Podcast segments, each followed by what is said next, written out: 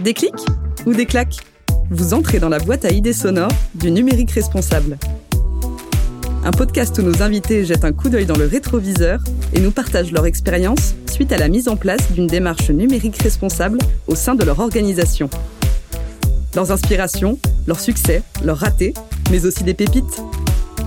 Des exemples concrets comme autant d'invitations à leur emboîter le pas. Retrouvez tous les mois une nouvelle interview sans détour qui, je l'espère, vous convaincra que oui, le numérique responsable, c'est possible et accessible à tous. Des clics ou des claques? Un podcast produit par le groupe ISIA, première entreprise et ESN labellisée numérique responsable.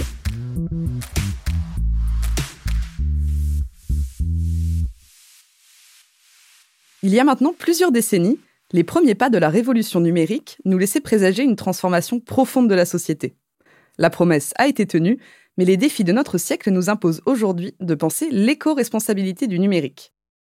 Désormais, toute organisation, quelle que soit sa taille ou son secteur d'activité, se doit de réfléchir à la réduction de son impact environnemental et de développer une offre accessible, inclusive et durable. Au centre du sujet, les banques, dont les choix d'investissement ou de financement façonnent notre économie. Pour ce premier épisode de Déclic ou Déclac, nous nous sommes donc tournés vers Philippe Derouette du groupe BPCE. Ingénieur informatique de formation, Philippe a opéré il y a une dizaine d'années la bascule vers le sujet de la sobriété numérique et du numérique responsable après un Master 2 en éco-innovation.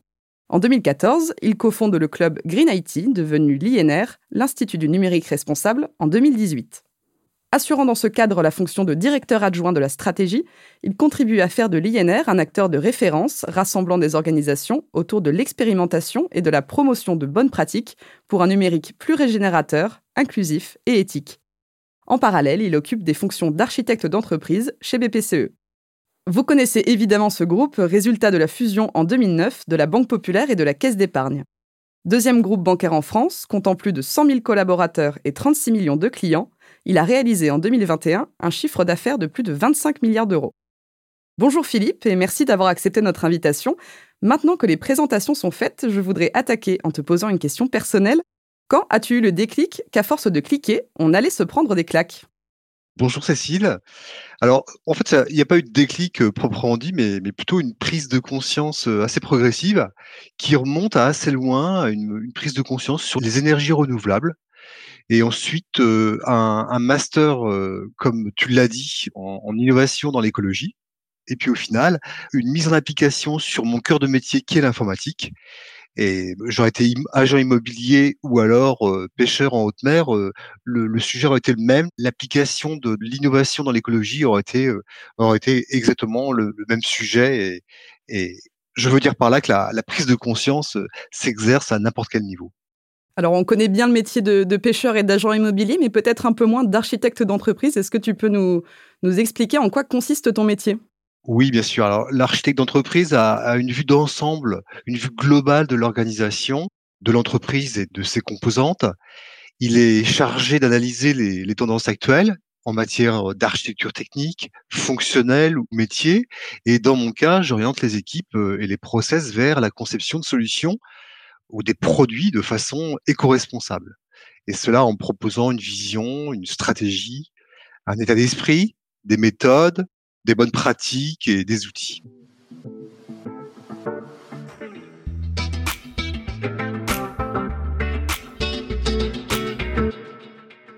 Comme tu es le premier invité de Déclic ou Déclac, il te revient la lourde charge de nous définir ce qu'est le numérique responsable.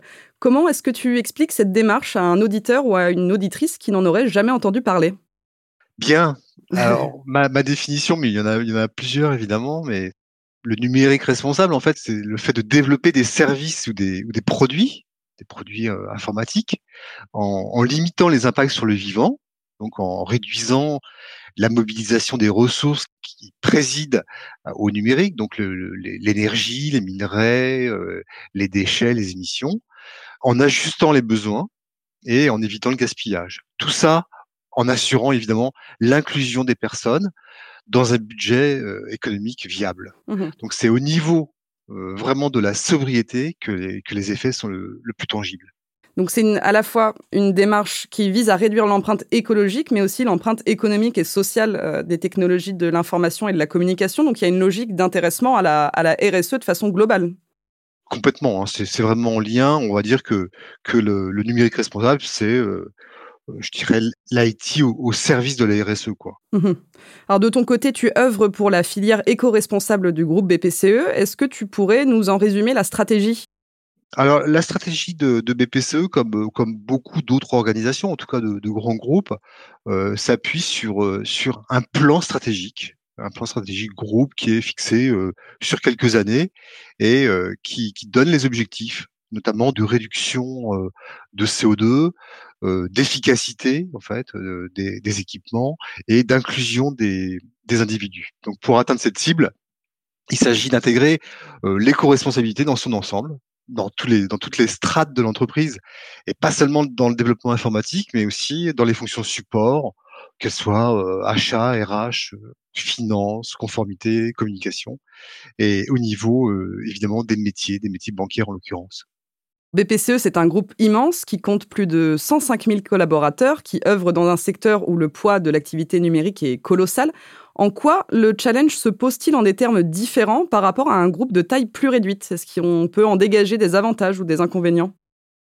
Hum, Foncièrement, la problématique euh, reste la même, en fait, quelle que soit la, structure.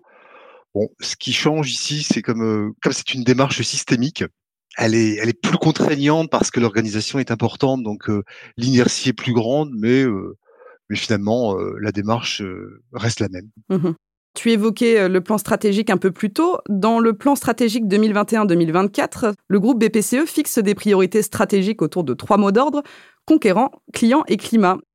Est-ce qu'il n'est pas un peu illusoire en 2022 de vouloir être à la fois l'un des leaders de son marché et placer la lutte contre les effets du dérèglement climatique comme une priorité d'action? Est-ce qu'on peut encore croire à ce mirage de la croissance verte? Ah, C'est une question intéressante, assez, vaste. Alors tout, dépend de, ce qu'on entend par performance. Est-ce qu'on est qu'on peut allier la, performance avec euh, l'éco-responsabilité? Alors, s'il s'agit de performance euh, économique, évidemment, la réponse euh, est donnée par un, je dirais, par un principe de la thermodynamique, le deuxième, qui stipule qu'à chaque opération, qu'à chaque process qui s'opère, il y a une dégradation des ressources, une dispersion d'énergie, ce qui contribue à un, désordre euh, mesuré par ce qu'on appelle l'entropie. Mmh Donc, la réponse à ta question est, je dirais, est clairement non. Ce sont deux principes qui se, qui s'opposent en fait. Oui, en fait, si on voulait que le numérique responsable soit euh, source de croissance, il faudrait changer de paradigme et redéfinir ce qu'on entend par croissance. Bah, C'est-à-dire que jusqu'ici, la croissance, euh, on l'entend, on, l'entend quasiment économique. Enfin, tu le précises pas, mais mais j'entends, euh, tout le monde entend croissance, croissance économique liée au marché. La croissance, qu'est-ce que la croissance? Est-ce que la croissance est, purement économique? Est-ce que la croissance n'est pas le fait que les gens travaillent mieux ensemble, donc il y a une croissance dans le partage, une croissance dans le bien-être. Donc voilà, il faut qu'on redéfinir euh, le terme croissance, mais mais aujourd'hui, dans l'état actuel, euh, si c'est pour parler de croissance économique, le numérique responsable, pardon, euh, n'est pas là pour augmenter la croissance, puisque c'est c'est un peu l'antithèse de la croissance économique, quoi. C'est incompatible en tout cas.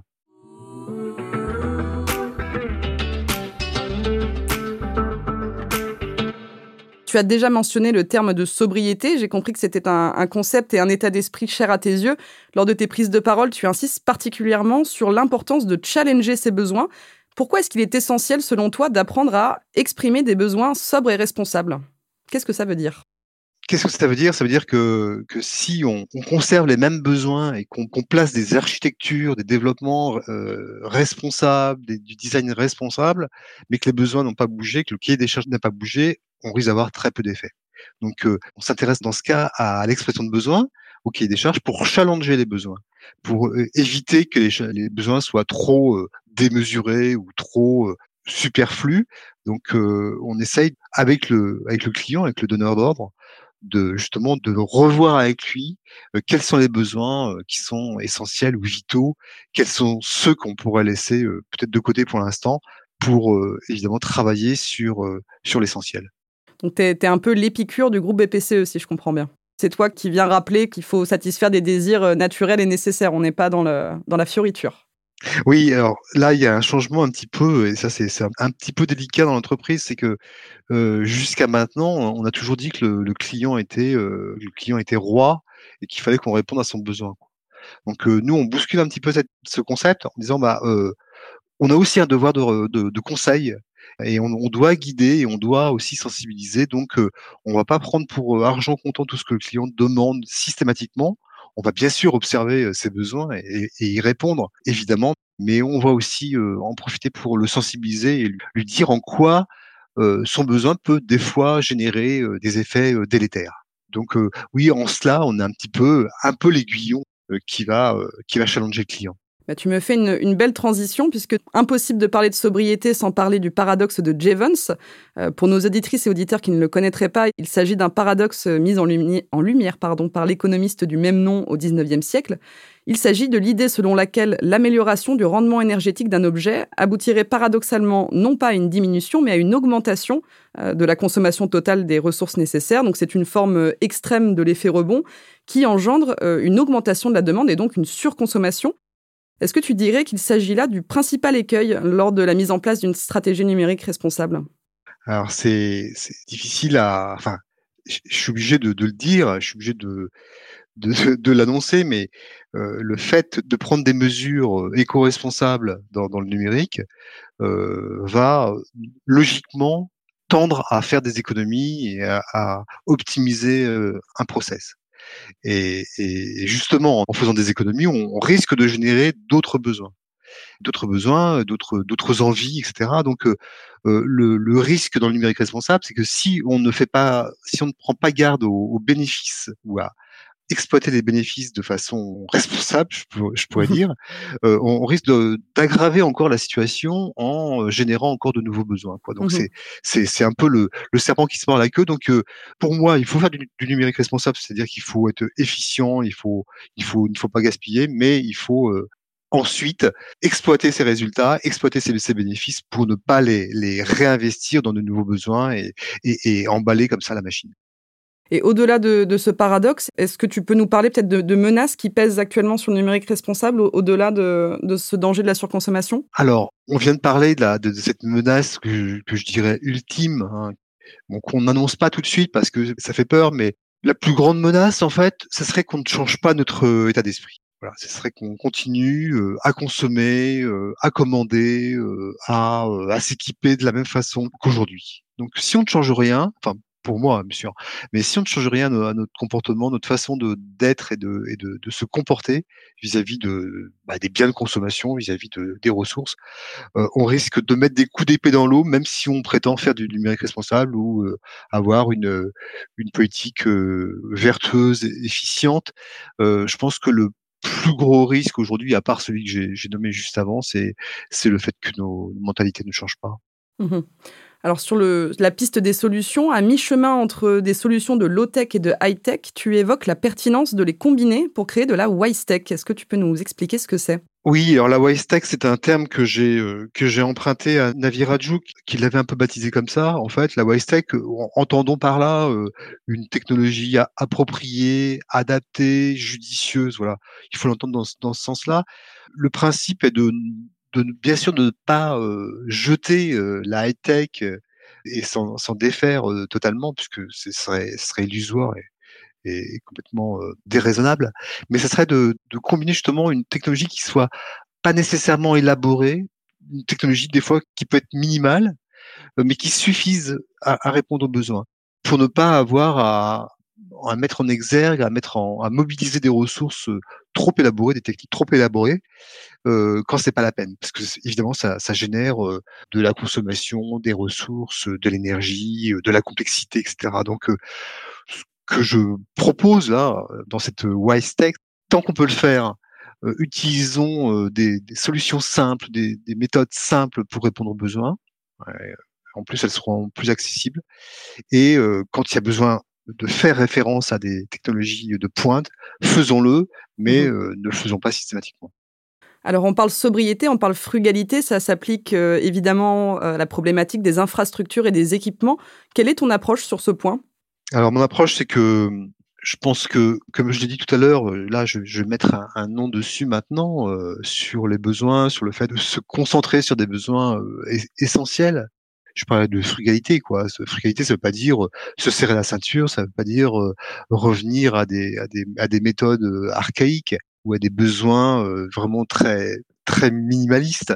Non, la, la, la frugalité, c'est de, quand il n'est pas utile de faire appel à des ressources bah, ne, le faisons pas. Euh, au niveau de la sobriété, après, on, peut mettre en place des solutions qui soient plus sobres, c'est-à-dire que euh, faisons attention à, à pas consommer trop de data ou, ajustons nos réseaux pour qu'ils ne soient pas euh, surdimensionnés, ne prenons pas des marges de confort trop grandes parce que parce qu'il y a des effets qui peuvent être induit par ça. Je ne sais pas si je réponds à ta question, mais euh, je pense la, la frugalité et puis la sobriété, qui sont deux notions un petit peu différentes, mais euh, qui se qui se complètent. Sur ce sujet des infrastructures, j'ai pu lire que Natixis, donc l'une des entreprises du groupe, avait mis en place des mesures très concrètes et visibles pour la société civile. Elle a fait don d'ordinateurs et de tablettes à l'école des hôpitaux de Saint-Maurice en région parisienne pour encourager le réemploi. Et euh, l'un de ces data centers chauffe les bassins du centre aquatique du Val d'Europe. Pour le grand public ou euh, les néophytes tels que moi, on a un peu l'impression que ces illustrations sont euh, le couronnement ou l'aboutissement ultime, j'ai envie de dire, de, des engagements d'une organisation. Quelle importance revêt euh, réellement ces initiatives? Est-ce que tu as d'autres exemples un peu concrets comme ça à nous donner? Alors, bon, ça, c'est, j'allais dire, c'est des, exemples qui sont donnés par des communicants, euh, à des journalistes ou à, du grand public, parce que c'est assez, euh, voilà. C'est compréhensible. oui, c'est compréhensible, c'est assez palpable, etc. Bon, il vaudrait mieux qu'on dégage moins de chaleur, c'est comme les déchets finalement, qu'on génère moins de déchets pour pas avoir à les traiter, quoi. Donc euh, évidemment une fois qu'on a produit la chaleur, bah il faut en faire quelque chose un peu noble, un peu un peu vertueux quand même, pas la, la lâcher dans, dans, dans l'atmosphère pour réchauffer les oiseaux. Bon, euh, chauffer une piscine, oui, ça, ça paraît ou un, ou un, logement, ça me paraît approprié, mais le problème c'est qu'on a on a généré cette, cette chaleur. Donc euh, c'est comme les équipements en fait, bah il vaut mieux réduire au départ la génération de chaleur et la génération de, de matériel. Pareil pour les matériels. Hein. Tu parlais de faire un don, bah oui, mais si on a on achète beaucoup d'ordinateurs ou d'équipements et puis euh, qu'on les a sur les bras, bah, il vaut mieux les donner que les jeter. Mais le problème, c'est qu'on les a on les a mobilisés à une époque. Donc euh, voilà, c'est plutôt euh, la queue, je dirais, du problème qu'on traite. Bon, c'est très bien, on va, on va pas dire le contraire, mais c'est pas ça l'essentiel. Il faut s'intéresser à la cause et à l'origine. Oui, c'est ça. Là, on touche vraiment au cœur de ce qu'est l'éco-conception. Complètement. Donc, tout est à base des, conceptions finalement. Euh, dès qu'on conçoit euh, un objet, un produit, un service, euh, ben, on passe en revue toutes les toutes les étapes du, du cycle de vie, et puis en s'assurant que jusqu'à la, la fin de vie du service, du produit ou autre chose, tout a été bien pensé au départ pour qu'il y ait le moins de déchets possible, pour qu'il y ait le plus de réemploi et pour qu'il y ait le moins possible de, ressources qui soient euh, inutilement euh, convoquées pour la fabrication de tel ou tel produit.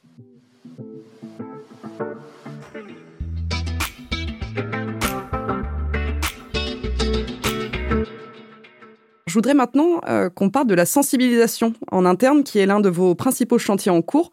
Pourquoi est-il essentiel d'embarquer l'ensemble des collaborateurs, quel que soit leur corps de métier, dans une démarche numérique responsable? Tout simplement parce que c'est une transformation systémique. Donc, euh, comme le nom l'indique, euh, c'est une transformation qui touche toutes les composantes de l'entreprise. Alors, évidemment, on parle de numérique, mais une entreprise comme la nôtre, euh, elle est basée sur le numérique. Donc, euh, même si on vend des produits bancaires, qu'il y a des commerciaux, des gens comme ça, ou des gens qui s'occupent de, je sais pas, de comptabilité, de finance, etc., la base du business repose sur l'informatique. Donc, euh, ça veut dire que tout le monde, de près ou de loin, est concerné. Alors, évidemment, l'IT, avec ses architectes, ses designers, ses développeurs, sont en première loge. Bon, j'oublie pas évidemment le donneur d'ordre. Hein, je, l'ai évoqué assez longuement tout à l'heure, comme quoi l'expression de besoin du donneur d'ordre était cruciale dans le, dispositif. Donc, euh, une fois que ces gens-là sont formés, mais après il faut vendre aussi, euh, il faut vendre les produits qui n'ont pas forcément la même tête. Hein. On parlait de, de wise tech, de technologie un peu minimaliste. Il va falloir l'expliquer, le, vendre et, le faire désirer. Donc, ça veut dire que là, les communicants, les marketeurs sont requis. Et puis euh, au niveau des, ressources humaines, au niveau des achats, euh, c'est pareil, il faut acheter de façon responsable. Au niveau de la conformité, au niveau de la finance, au niveau de voilà. Et puis de loin en loin, finalement, on se rend compte que si on veut réussir la transformation dans l'entreprise, bah, il faut il faut toucher toutes les personnes parce que je terminerai par ça. Ce qui est important, c'est que les, gens s'approprient en fait le, sujet, qu'ils adhèrent aux bonnes pratiques, qu'ils les vivent, qu'ils les sentent. c'est comme ça que la, transformation va pouvoir se réaliser. C'est pas par injonction en fait de, suivre des, bonnes pratiques que, la réussite va être, au rendez-vous. Mmh oui, j'allais te demander, alors comment on s'y prend pour embarquer euh, plus de 105 000 collaborateurs? Du coup, selon toi, c'est pas vraiment l'appropriation? Bah, c'est oui, euh, il faut que il faut faire naître et comprendre, euh, enfin comprendre, les gens comprennent, hein, parce que dans leur vie privée, très souvent, pas, pas tout le monde forcément, mais ils ont déjà des réflexes en fait, de bonnes pratiques, de, de, de bon sens finalement. Donc il faut les, les sensibiliser parce que c'est pas évident, tout le monde ne, comprend pas ne sait pas que un métaux rare, une terre rare, euh, ça sert à ça et, que c'est épuisable.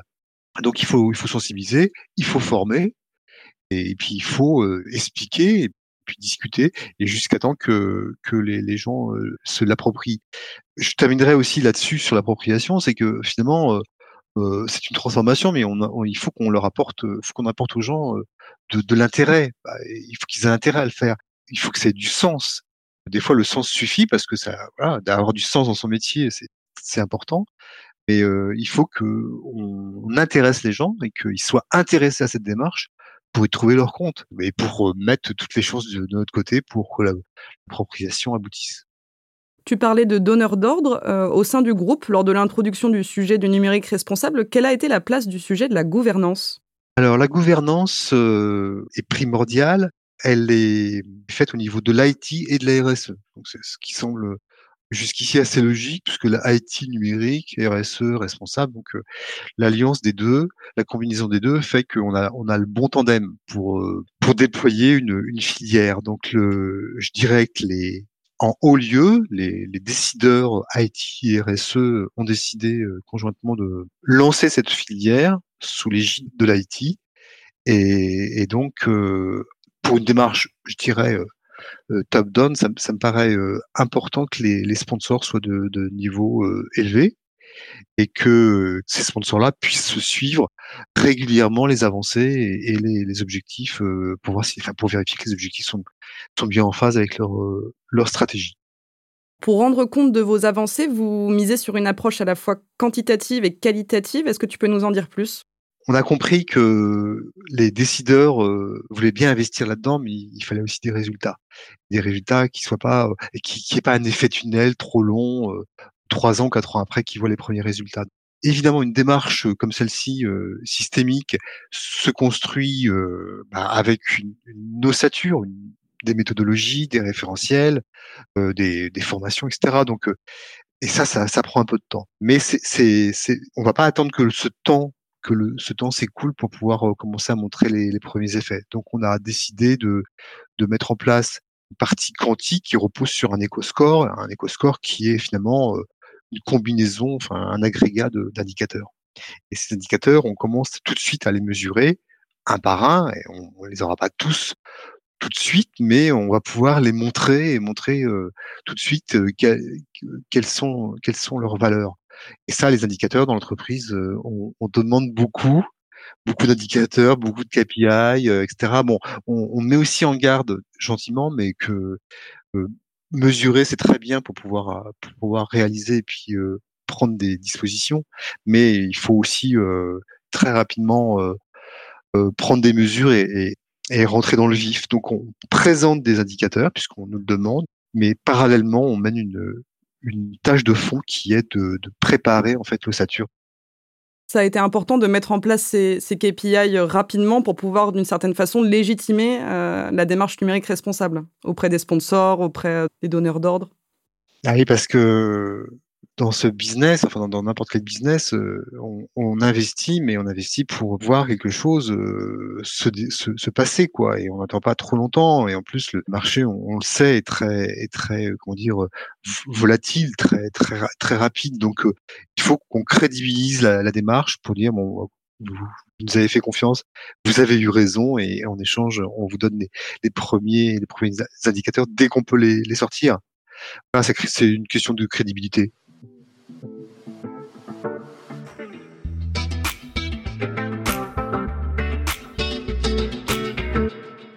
Alors la complexité du sujet vous impose de naviguer à vue, c'est une, démarche incrémentale qui vient pas, j'imagine, sans son lot de déceptions. Est-ce que tu peux nous partager un raté ou un, faux départ ou une fausse bonne idée que vous avez eu euh, lors de la mise en place de votre démarche? Alors, euh, c'était, ça remonte un petit peu avant euh, la création de la filière. La création de la filière a deux ans, mais les, les, actions en fait de numérique responsable ont, ont fourmillé un petit peu avant la création de cette filière. Et oui, je me souviens d'une fois, d'une époque il y a quelques années, où on, avait eu la, possibilité de, de faire entrer des bonnes pratiques d'éco-conception et d'accessibilité numérique dans, dans un projet, dans un gros projet. C'était parti de l'IT et bon, euh, ça, ça, ça, a bien marché, mais, mais on a juste oublié de d'embarquer les, les, métiers et les, les, donneurs d'ordre en fait. Donc comme c'est eux les, les vraiment les, les, responsables de produits, les product owners du service et du produit, c'est lui qui doit donner l'impulsion, euh, accompagné du product manager qui, sur le côté technique, va, va aussi euh, apporter son, son appui. Mais si le, si le responsable de produit n'a pas demandé ou ne sait pas, bah, il va pas comprendre, il va pas prolonger, perpétuer cette, ces bonnes pratiques. Donc finalement, ça n'a pas tenu quoi. Maintenant, on fait attention à bien impliquer les métiers, impliquer les, les clients, les, les prescripteurs, euh, pour que ce soit eux qui demandent, puisque c'est eux les, les, chefs de produits. Donc s'ils demandent, euh, ça sera suivi. Comment tu vois la suite pour BPCE La suite, euh, la filière est donc créée et lancée depuis deux ans, donc ça, ça, je dirais que c'est bien dans, dans les rails. maintenant, il faut, comme on le disait tout à l'heure, embarquer toutes les composantes à, un rythme qui soit le bon. C'est-à-dire pas peut-être pas faire entrer des, des gens trop tôt euh, parce que parce qu'ils vont pas avoir tout de suite les effets ou ils vont pas avoir tout de suite les outils ou les méthodes pour le pour l'appliquer. Donc euh, c'est une question d'équilibre en fait. Et il faut aussi que le, projet euh, gagne en réputation dans l'entreprise, parce que c'est parce qu'on le décide dans l'entreprise que tout le monde va aller à fond dans cette dans cette direction. Ça marche pas comme ça. Donc il faut il faut convaincre et il faut que peut-être que que le, numérique responsable gagne euh, quelques quelques galons euh, de noblesse et, puisse comment dire se présenter comme un projet un projet d'entreprise réellement et à ce moment-là qui pourrait euh, impliquer plus de personnes encore.